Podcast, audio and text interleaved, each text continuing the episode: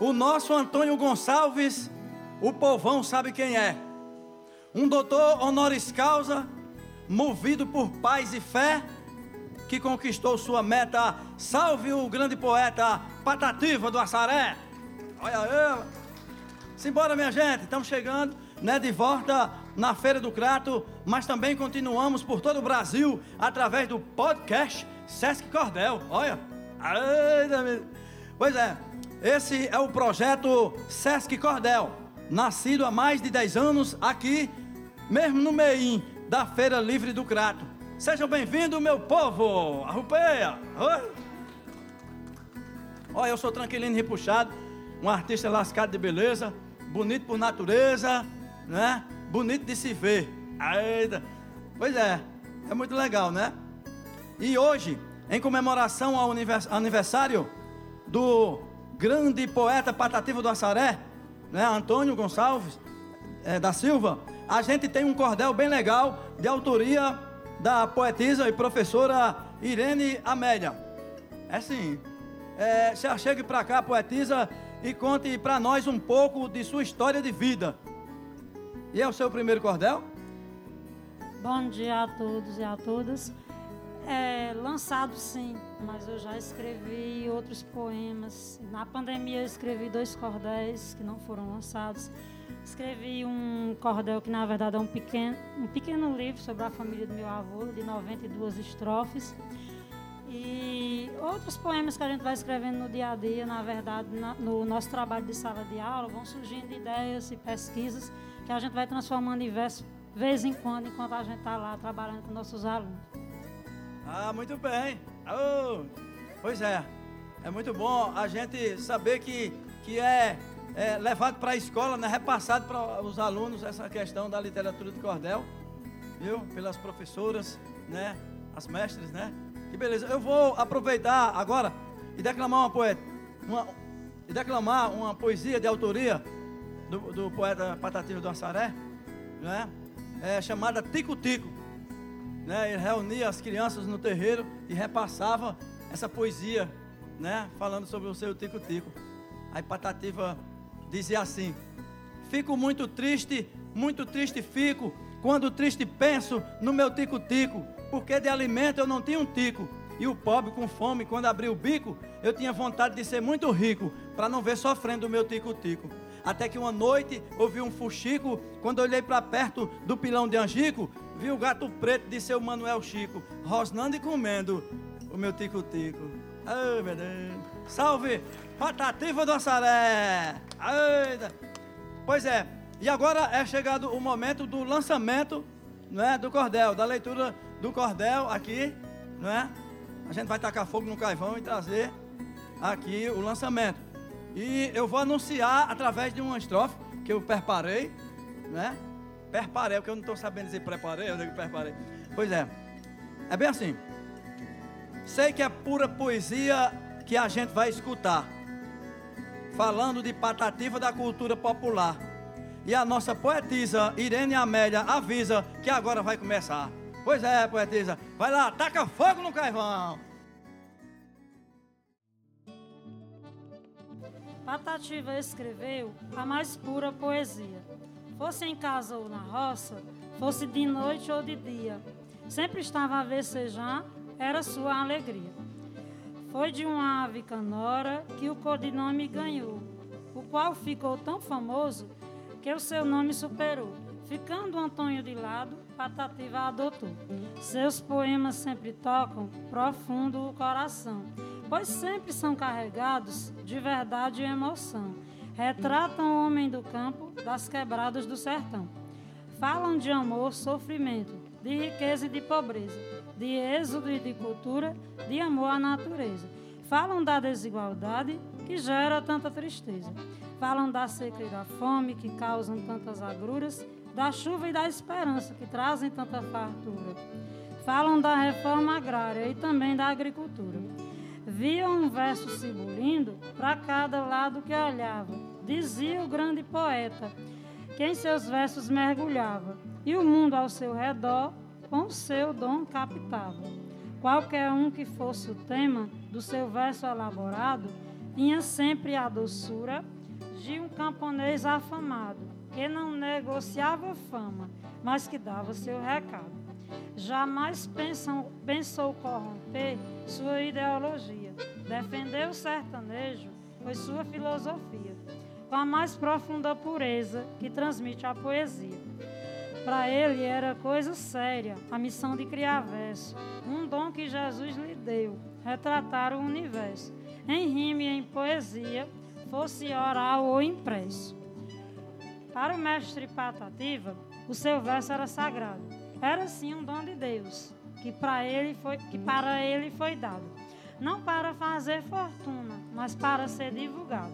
Nunca lhe interessou, com verso ganhar dinheiro. A sua felicidade, até o dia derradeiro, foi divulgar seu torrão para esse mundo inteiro.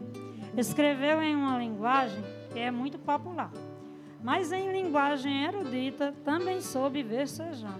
A sua inteligência não se pode aquilatar. Desde poemas matutos, passando pelas canções gravadas por grandes músicos, como o mestre Gonzagão, esse homem autodidata escreveu com sua mão sonetos bem majestosos, vários livros publicados, cantou com Mastruz com Leite, teve poemas gravados, cantou com Raimundo Fagner, um cantor do seu agrado. Os fatos em poesia tinham o dom de transformar. Certa vez aconteceu de se impacientar. Com o prefeito da cidade, não conseguia falar. Vendo que a situação parecia não ter jeito, para marcar esse momento, mais um poema foi feito. Patativa escreveu Prefeitura sem prefeito. Defendeu sempre o Nordeste, não intentando esconder os problemas seculares que fazem o povo sofrer, mas crendo no nordestino, destacando o seu poder. Deixava de lado a crença da tal predestinação. Lutava pelos direitos com seu verso cidadão, dizendo ser nordestino, mas nordestinado não. Epa! Maravilha, hein? Que beleza, né? Homenagem maravilhosa. A poetisa Irene Amélia nos apresenta aqui em homenagem ao poeta Patativa do Assaré. Viu? E eu vou aproveitar, eu, eu faço umas análises, olha. Estava aqui olhando a minha plancheta e fazendo análise, eu vou fazer um comentário rimado. eu vejo nesse cordel pureza, sabedoria e muito conhecimento através da poesia. A literatura viva falando de patativa da sua biografia. Olha aí. Pois é, muito bem. E eu vou pedir à poetisa que fale um pouco para os nossos ouvintes, né? E o nosso público presente sobre sua inspiração para escrever esse cordel.